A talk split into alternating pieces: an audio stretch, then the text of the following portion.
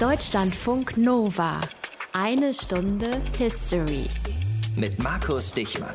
Was war das bitte schön für ein Jahr in Südamerika? Ohne Anspruch auf Vollständigkeit mal eine kleine Aufzählung, was da alles so passiert ist. In Bolivien ist erst vor ein paar Wochen Evo Morales zurückgetreten, war ewig und drei Tage lang Präsident und wurde dann von den Leuten auf den Straßen aus dem Amt gedrängt weil ihm Korruption und Wahlmanipulation vorgeworfen wurden. In Peru hat der Präsident für seinen selbst erklärten Kampf gegen Korruption und Vetternwirtschaft das Parlament aufgelöst. Erst im neuen Jahr soll wiedergewählt werden. In Ecuador gab es Demos gegen ein staatliches Sparpaket. Wochenlang ging es zur Sache. Heftige Straßenschlachten folgten und am Ende lenkte die Regierung ein. In Venezuela gab es das ganze Jahr über einen heftigen Machtkampf zwischen Regierung und Opposition.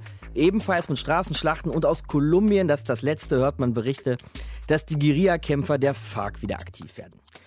Wow! Und das alles in diesem Jahr 2019. Heute geht es hier in eine Stunde History um die Geschichte dieser Staaten, denn sie haben alle etwas gemeinsam. Peru, Ecuador, Kolumbien, Venezuela und noch ein paar mehr und auch Bolivien. Da hört man es sogar schon im Namen. Sie sind alle befreit worden, was auch immer das heißen mag. Befreit, darüber reden wir heute auch, von einem gewissen Simón José Antonio de la Santísima Trinidad Bolívar. Aus den prallgefüllten Schatzkammern der Menschheitsgeschichte. Euer Deutschlandfunk Nova-Historiker Dr. Matthias von Helfeld. Vielleicht kürzer einfach nur Simon Bolivar. Matthias, was hältst du davon? Hast du auch das so viele fände Vornamen? ich echt schön. Nee, Ja. nicht ganz so viele, aber Uh, da, naja. Das klären wir nach der Sendung, bin ich gespannt. Bevor es aber soweit ist, erst noch ein Hinweis in eigener Sache, wie man so schön sagt. Wir wollten euch nämlich mal erzählen und euch verraten, dass ihr eine Stunde History live on stage euch angucken könnt. Wir treten auf am 27. Januar in Köln im Gloria live im Rahmen des Podcast Festivals und dann auch noch mal am 5. Februar, paar Tage später in Berlin im Orania. Also Deutschlandfunk Nova, die eine Stunde History live auf der Bühne beim Podcast Festival. Tickets gibt es unter podcastfestival.de, wenn ihr vorbeischauen mögt. Heute sprechen wir aber eben erst einmal über Simon Bolivar. Geboren wurde der Mann Matthias 1783 in Caracas als Kind reicher Kreolen. Das ist ein Begriff, den man vielleicht noch mal kurz erklären muss. Kreolen nämlich, das sind ja, quasi Einheimische, könnte man sagen, aber eben schon geboren in Südamerika als Nachfahren von eingewanderten Europäern. Ja, nach Europa pflegten er und seine Familie auch immer noch gute Verbindungen. Ne? Da kann man wohl sagen, so jede Menge. Also er ist aufgewachsen auf einer großen Plantage seiner Eltern in Caracas. Das war Teil von Neugranada, so hieß das damals. Das war eine Gründung spanischer Kolonialherren und da gehört das heutige Venezuela, Kolumbien, Panama und Ecuador ungefähr jedenfalls dazu.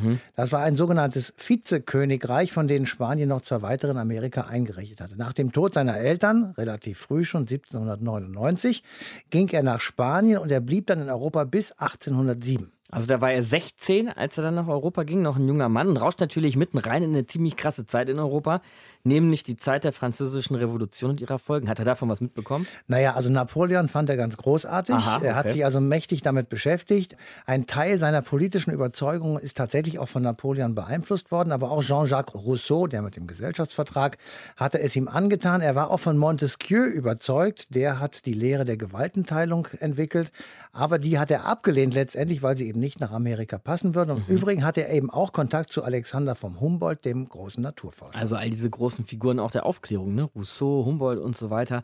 Aber dann kehrt er eben irgendwann wieder zurück nach Südamerika. Und auch Südamerika, also seine Heimat ja eigentlich, hatte sich ziemlich schwer verändert. Ja, es gab irgendwie Parallelität der Ereignisse, ähnlich wie in Europa auch sowas wie die Entwicklung von Nationalbewusstsein. Also viele Menschen wollten natürlich die Unabhängigkeit von spanischen Kolonialherren haben und überall entstanden Gegenbewegungen, die eben nach Unabhängigkeit oder Nationalität strebten. Bolivar schloss sich 1810 einer solchen Bewegung in Caracas an. Er wurde dann im Namen dieser Bewegung, weil er ja europäische Kontakte hatte, nach Europa geschickt zum Verhandeln. Und im Juli 1811 wurde die Unabhängigkeit Venezuelas ausgerufen und die erste Republik gegründet. Was die Spanier, also die Krone, die spanische Krone, wahrscheinlich ungeil fand. Die fanden das ziemlich blöd und haben das natürlich auch nicht hingenommen, wie man sich dann leicht vorstellen kann. Es gab militärische Interventionen.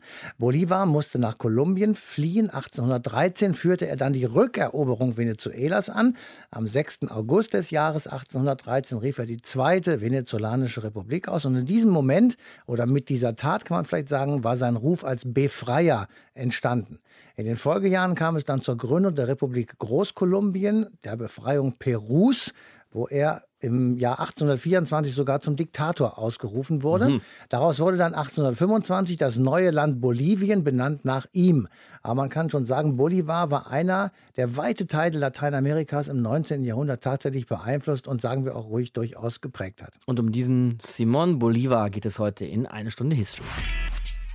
Deutschlandfunk Nova. Er und seine Soldaten und seine Generäle haben sich also einmal quer durch Südamerika gekämpft. Der Befreier sein Titel, Simon Bolivar, um den geht es heute hier in einer Stunde History.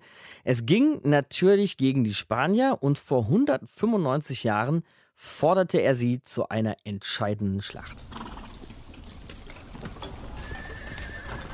Dezember 1824. Im peruanischen Hochland in der Nähe des Ortes Ayacucho belauern sich zwei Armeen. Die Nacht des 8. Dezember war voll tiefer und unruhiger Spannung. Am nächsten Tag war eine Schlacht unvermeidbar. Und diese Schlacht würde das Schicksal Südamerikas entscheiden. Das sind die Erinnerungen eines der vielen Offiziere, die an der Schlacht teilgenommen haben. Er gehört zur patriotischen Bewegung Südamerikas. Die Patrioten treten gegen eine Weltmacht an, die Spanier. Deren jahrhundertealtes Kolonialreich in Südamerika bröckelt schon seit etwa 20 Jahren. Die Eliten, die noch vor wenigen Jahren die Ausbeutung der Kolonien organisiert haben, wollen sich nicht mehr aus Madrid bevormunden lassen. Überall, in Venezuela und Kolumbien, in Argentinien und Ecuador, hat es bewaffnete Aufstände gegeben. Fast alle angeführt von einem Mann, Simón Bolívar. Und seine Armee hat die Spanier nun in Peru zu einer letzten Schlacht gestellt. Der Morgen des 9. brachte einen besonders schönen Sonnenaufgang. Zunächst lag eine Kühle in der Luft, die auch die Stimmung der Männer zu beeinflussen schien. Aber als die Sonne über den Berg stieg, zeigte sich ihre wohltuende Wärme auch in der gehobenen Stimmung der Soldaten. Die Männer auf beiden Seiten rieben sich zufrieden die Hände. Nicht nur für die Spanier, auch für Bolivar steht alles auf dem Spiel. Seine Soldaten sind nach zehn Jahren Krieg erschöpft. Und weil die Spanier all ihre Kräfte zusammengezogen haben, ist ihre Armee doppelt so groß. Trotzdem kommandiert Bolivar seine Leute an diesem Morgen nicht selbst. Während er zu politischen Gesprächen in Lima ist, hat sein vertrauter und langjähriger Kampfgefährte General Antonio José de Sucre das Kommando.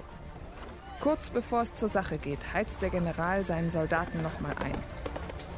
Durch euch Soldaten, die ihr hier steht, wird das Schicksal Südamerikas besiegelt. Dieser Tag wird euren Heldenmut krönen, Soldaten. Lang lebe der Befreier. Lang lebe Bolivar, der Retter Perus.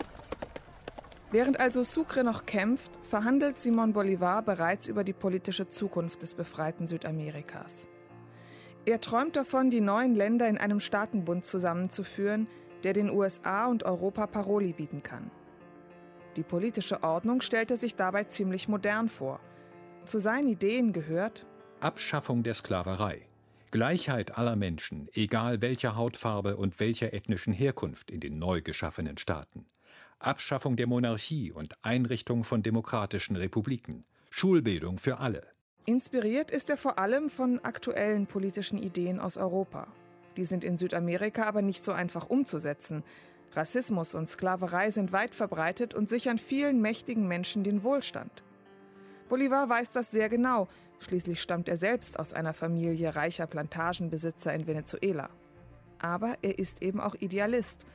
Und so hat er als Alleinerbe sein gesamtes Vermögen in die Befreiung seiner Heimat investiert. Und während er auf dem Schlachtfeld den Spaniern immer mehr Land abnahm, arbeitete er gleichzeitig an seinen politischen Ideen.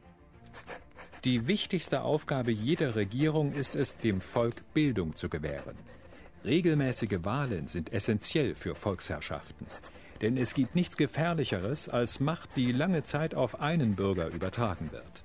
Das Volk gewöhnt sich daran, ihm zu gehorchen, und er gewöhnt sich daran, zu befehlen. Das ist der Ursprung der Tyrannei. Während Bolivar also in Lima für seine Ideen wirbt, beginnt bei Ayacucho der Kampf. Als etwa die Hälfte der feindlichen Divisionen sich auf dem Schlachtfeld formiert hatte, befahl General Sucre der Division Cordova und zwei Regimentern Kavallerie anzugreifen.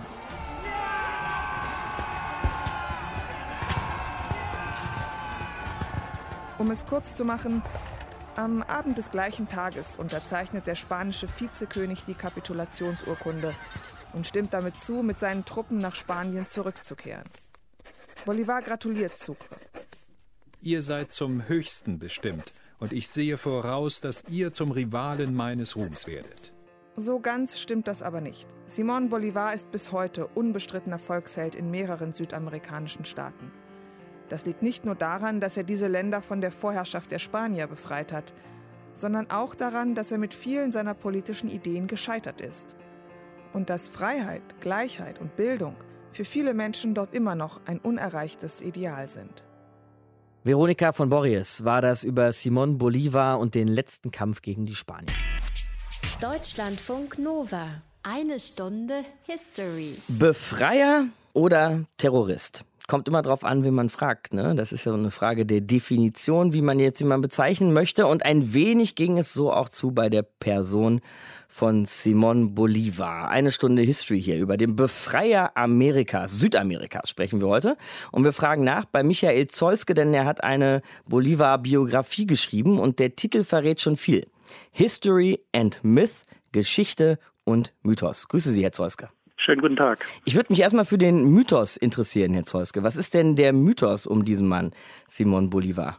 Naja, es gibt eine ganze Reihe von Einzelmythen, also beispielsweise der Humboldt- und Bolivar-Mythos ist ganz groß zwischen Aha. Deutschland und nördliches Südamerika. Generell zu Bolivar ist zu sagen, dass also ganze Bibliotheken mit seinen Dokumenten angefüllt sind, während diejenigen, die also diese Revolution damals, die Unabhängigkeitsrevolution gegen Spanien quasi gemacht haben, möglicherweise nicht mal ein Stück Papier in der Bibliothek haben.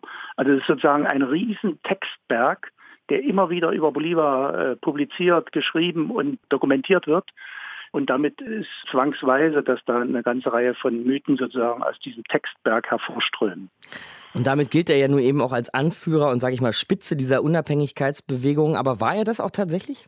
Ja, er war es nach einer Anfangsphase, wo er eigentlich nicht so richtig wollte, dann noch keine großen militärischen Erfahrungen hatte, auch keine Erfahrung in solchen dynamischen Prozessen wie einer Unabhängigkeitsrevolution. Und zudem war er immer sehr eingebildet auf seinen hohen gesellschaftlichen Status, also stinkreiche kreolische Aristokratie. Und das musste er erst lernen, sozusagen das zu managen, um mit den Leuten, die dann im Endeffekt dafür kämpfen sollten, gegen die spanischen Truppen, äh, um mit denen zurechtzukommen.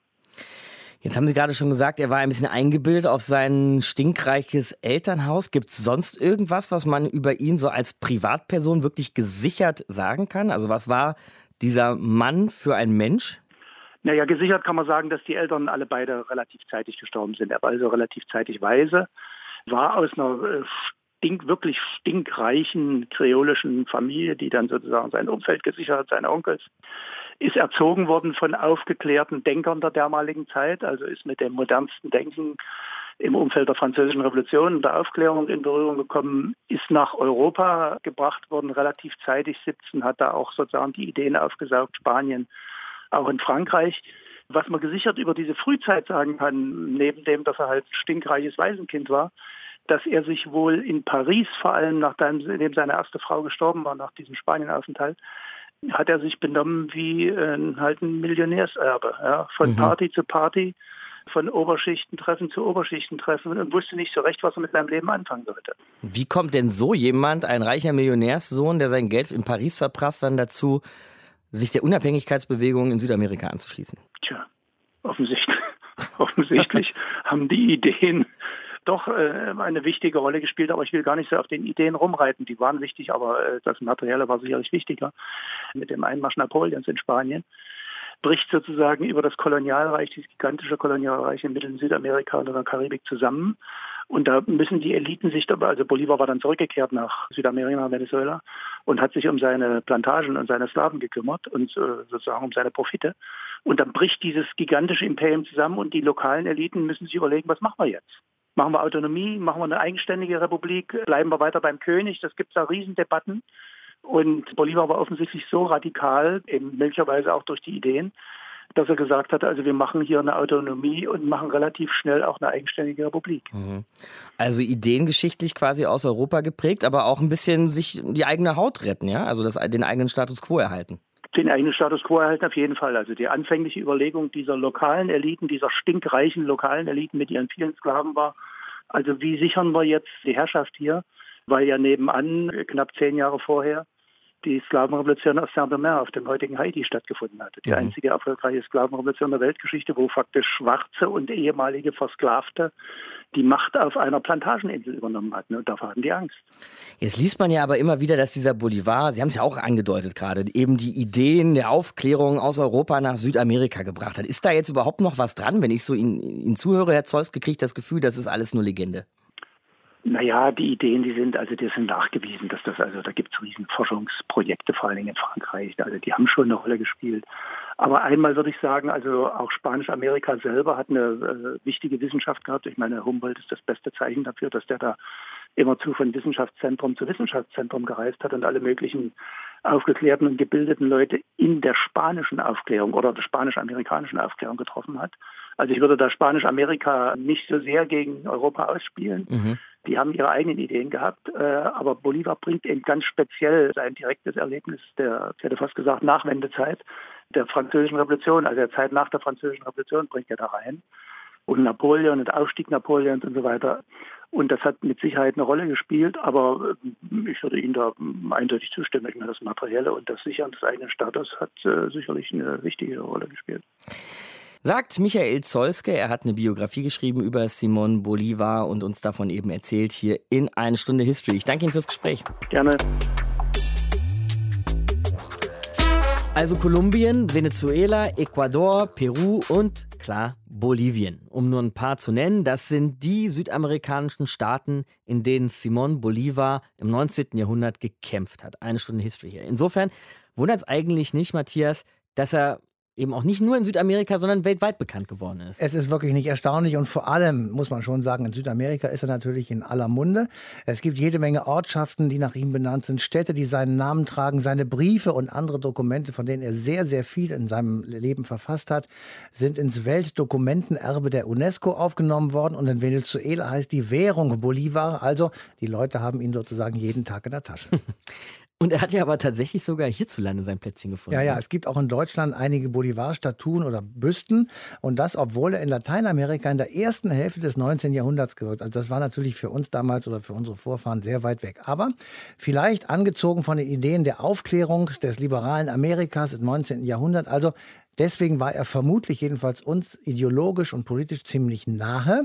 Und deswegen gibt es zum Beispiel in Frankfurt die Simon Bolivar-Anlage im Westend mit Büste und Gedenkplatte. Das ist eine kleine grüne Verweiloase, so heißt es, in gehobener Wohn- und Geschäftslage in Frankfurt. Aha. Und dort finden dann Erinnerungen statt, Feierlichkeiten jedweder Art, beispielsweise am Unabhängigkeitstag von Venezuela, äh, wenn eben an die Befreiung von den spanischen Kolonialherren erinnert werden sollen. Also ich denke, der Mann ist tatsächlich weit über den eigentlichen Wirkungskreis in Lateinamerika hinaus von wirklich großer Bedeutung. Eine Stunde History.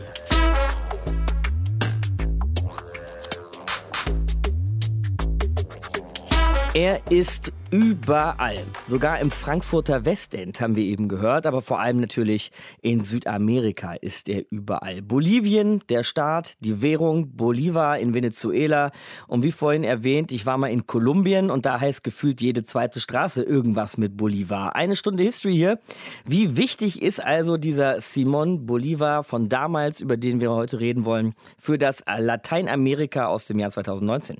Fragen wir nach beim Sozialwissenschaftler Robert Lessmann. Autor des Buches Das neue Bolivien. Grüße Sie, Herr Lessmann. Ja, schönen guten Tag. Simon Bolivar ist natürlich ein Monument des südamerikanischen Unabhängigkeitsprozesses äh, im frühen 19. Jahrhundert. Mhm. Und das noch in viel stärkerem Maße, als es äh, ja zum Beispiel Figuren wie Robespierre für die französische Revolution gewesen sind. Ich will es mal so provokativ sagen, Simon Bolivar ist tot, und so kann er als Blackbox dienen oder als Projektionsfläche für alle möglichen Vereinnahmungen, auch mhm. die vielleicht mehr oder weniger mit seinem Leben und Wirken zu tun haben. Was wird denn da so alles projiziert auf diese Blackbox?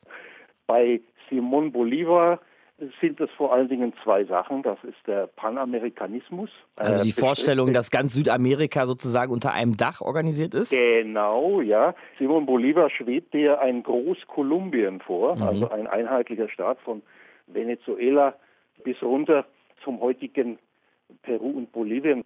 Aber seine Bedeutung hat, glaube ich, auch damit zu tun, dass er sowohl erfolgreich war als auch gescheitert ist. Und da kommen wir zu dem zweiten Thema, das sind die sozialen Anliegen, die er hatte. Er war ja vehement gegen die Sklaverei, hatte in Europa studiert, war von den Gedanken der Aufklärung und der Französischen Revolution inspiriert. Aber bleiben wir vielleicht erst noch mal bei dem ersten, beim Panamerikanismus. Den gibt es ja heute de facto nicht. Also da scheinen Bolivars Gedanken quasi gescheitert zu sein oder seine Utopie ist gescheitert. Alle möglichen Integrationsversuche sind gescheitert. Sie werden sicherlich fragen nach Hugo Chavez. Dessen Projekt der bolivarianischen Revolution liegt ja auch mehr oder weniger in Trümmern.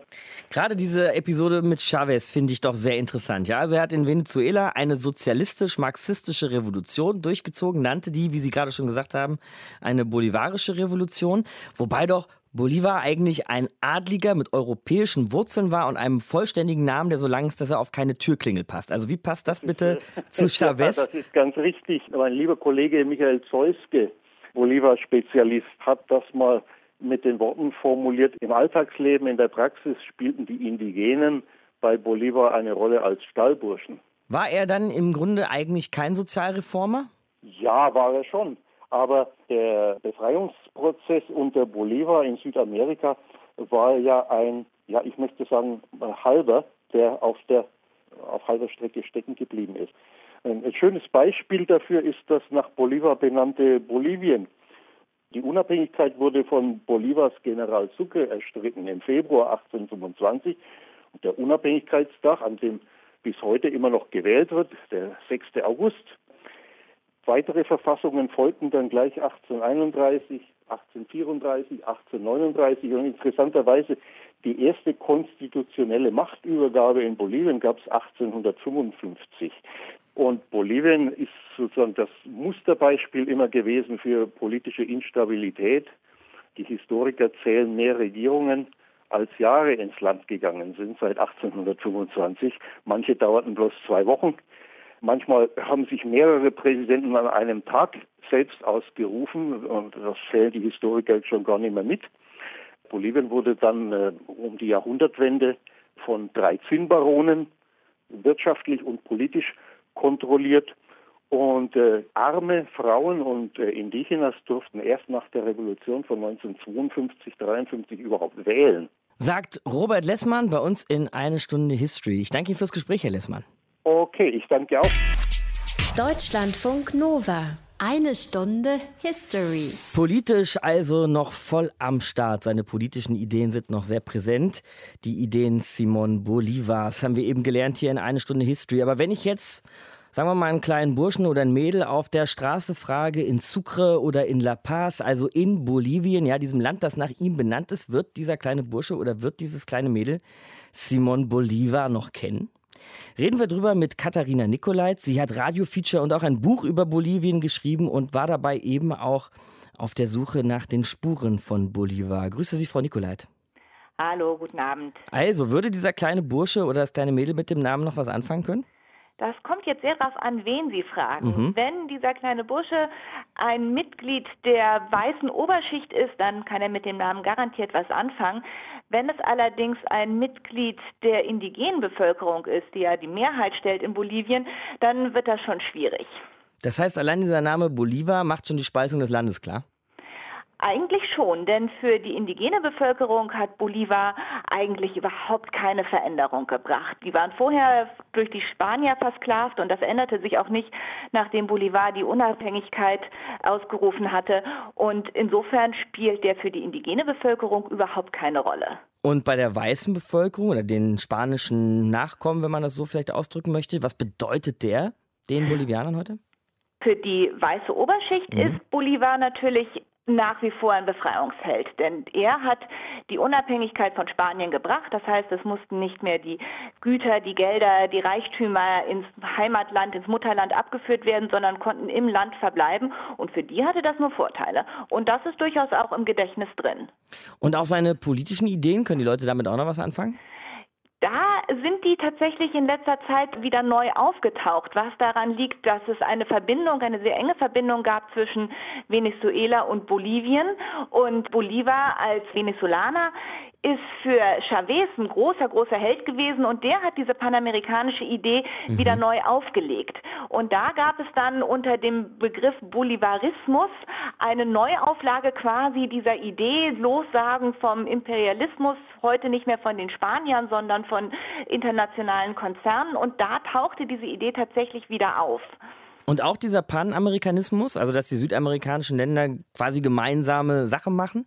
Ja, durchaus, wobei es da eine bestimmte Linie gab. Das war dann nicht einfach alle südamerikanischen Länder, sondern die sozialistischen lateinamerikanischen Länder. Das war zunächst die Linie Kuba, Venezuela und Bolivien.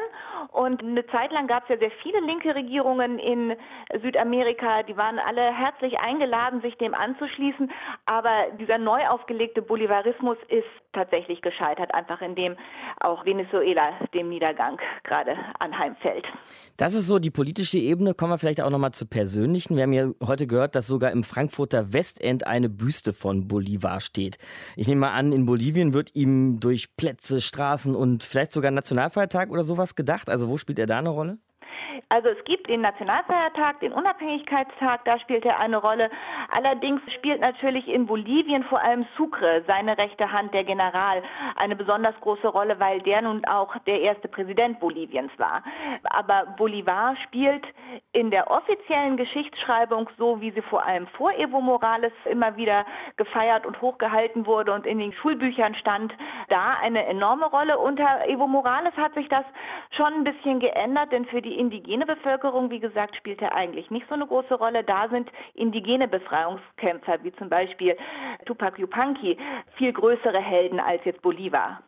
Jetzt haben Sie den Namen ja schon ausgesprochen. Evo Morales war bis vor kurzem und vorher sehr lange Präsident von Bolivien, aber wurde dann von den Bolivianern aus dem Amt gedrängt, kann man so vielleicht sagen, weil er ihnen zu korrupt war und auch der Vorwurf der Wahlmanipulation im Raum stand. Können Sie vielleicht zusammenfassen, was jetzt aktuell gerade so los ist in Bolivien? Also da gibt es tatsächlich eine Verbindung auch zu diesen 200 Jahren Unabhängigkeit, die demnächst anstehen. Eben weil die indigene Bevölkerung Bolivar nicht als Befreiungsheld anerkannt hat und eben die 200 Jahre Unabhängigkeit jetzt gefeiert werden in 2025, wollte Evo Morales unbedingt bis zu diesem Zeitpunkt an der Macht bleiben. Und Vielleicht muss man auch noch mal sagen, dass er selbst ja auch indigene Wurzeln genau. hat. Genau. Ne? Mhm. Er selber ist indigen und er hat schon sich auch als Befreiungsheld gesehen in der Tradition von indigenen Befreiungshelden wie eben Tupac Yupanqui. Und das ist für ihn so ein symbolisches Datum, dass eben die 200 Jahre Unabhängigkeit von einem indigenen Präsidenten begangen werden sollten. Und daraufhin hatte er absolut hingezielt und vor diesem Hintergrund die Verfassung gebrochen oder zumindest sehr gebeugt, um überhaupt nochmal antreten zu können. Auch diese Wahlmanipulationen sind nun umstritten. Gab es die tatsächlich, gab es die nicht, aber auf jeden Fall ist bei den Wahlen einiges schiefgelaufen. Und das kann man schon vor dem Hintergrund auch sehen, dass diese 200 Jahre, dieser symbolische Tag Unabhängigkeit, jetzt haben wir einen indigenen Unabhängigkeitskämpfer, der diesen Tag begeht, dass das so ein Ziel war. Und das ist nun gescheitert. Und damit ist alles wieder offen sagt Katharina Nikolait, Autorin und Bolivien-Kennerin bei uns in Eine Stunde History. Frau Nikolait, vielen Dank. Sehr gerne. Dann fassen wir doch aber erst nochmal zusammen, Matthias, was jetzt so zuletzt passiert ist, in den letzten Jahren in eben diesem nach Bolivar benannten Bolivien. Also man muss sagen, insgesamt geht es dem Land schlecht. Es ging ihm früher noch viel schlechter, als es vielleicht heute der Fall ist. Es war lange Zeit das ärmste Land Lateinamerikas. Da nimmt man mal diese Vergleichszahl irgendwann Ende des 20. Jahrhunderts. Mhm. Index Bruttosozialprodukt pro Einwohner waren das 3200 amerikanische Dollar. Das war Platz 123 von 188 gelisteten Ländern, also wirklich ganz weit unten hinten. Mhm. Es gab nur noch 40 ethnische Gruppen in Bolivien. Vor der spanischen Eroberung waren es 80, also eine deutliche Verminderung. Und auch diese verbliebenen Ethnien sind vom Aussterben bedroht, also eine sehr schwierige Situation. Und diese insgesamt schwache ökonomische Situation ist trotz wertvoller Bodenschätze entstanden. Ich sage mal, Erdgas gibt es viel, Silber und Zinn. Und welche Rolle spielte, muss man ja sagen, ein Herr namens Evo Morales, war lange Präsident, ist aber ja dieses Jahr aus dem Amt gescheucht worden, muss man sagen. Tatsächlich mit nackter Gewalt, die uns immer sehr erschrecken lässt, aber das hat auch etwas mit der Geschichte dieses Landes oder dieser Länder zu tun. Zunächst einmal hat Evo Morales etwas getan, was hier mit Skepsis beurteilt wurde, aber was für das Land ganz gut war. Er hat die Staatseinnahmen gesteigert, er hat Verstaatlichungen durchgeführt, er hat das drittgrößte Gasvorkommen in Lateinamerika verstaatlicht und damit Geld eingenommen hat damit die gröbste Armut gelindert und auch ein bisschen erfolgreich gekämpft. Aber er hat dem Staat trotzdem auch mehr Einnahmen verschafft und der Staatshaushalt ist gewachsen und so weiter und so weiter. Also das war alles relativ gut. Aber es ist eben auch ein Unterdrückerstaat gewesen und ein Staat, in dem man sich einordnen musste. Und dann passiert etwas oder ist etwas passiert, was man in Lateinamerika relativ häufig beobachten kann. Es bricht nämlich Gewalt aus. Und mit dieser Gewalt wurde er jetzt aus dem Amt und auch aus dem Land gejagt.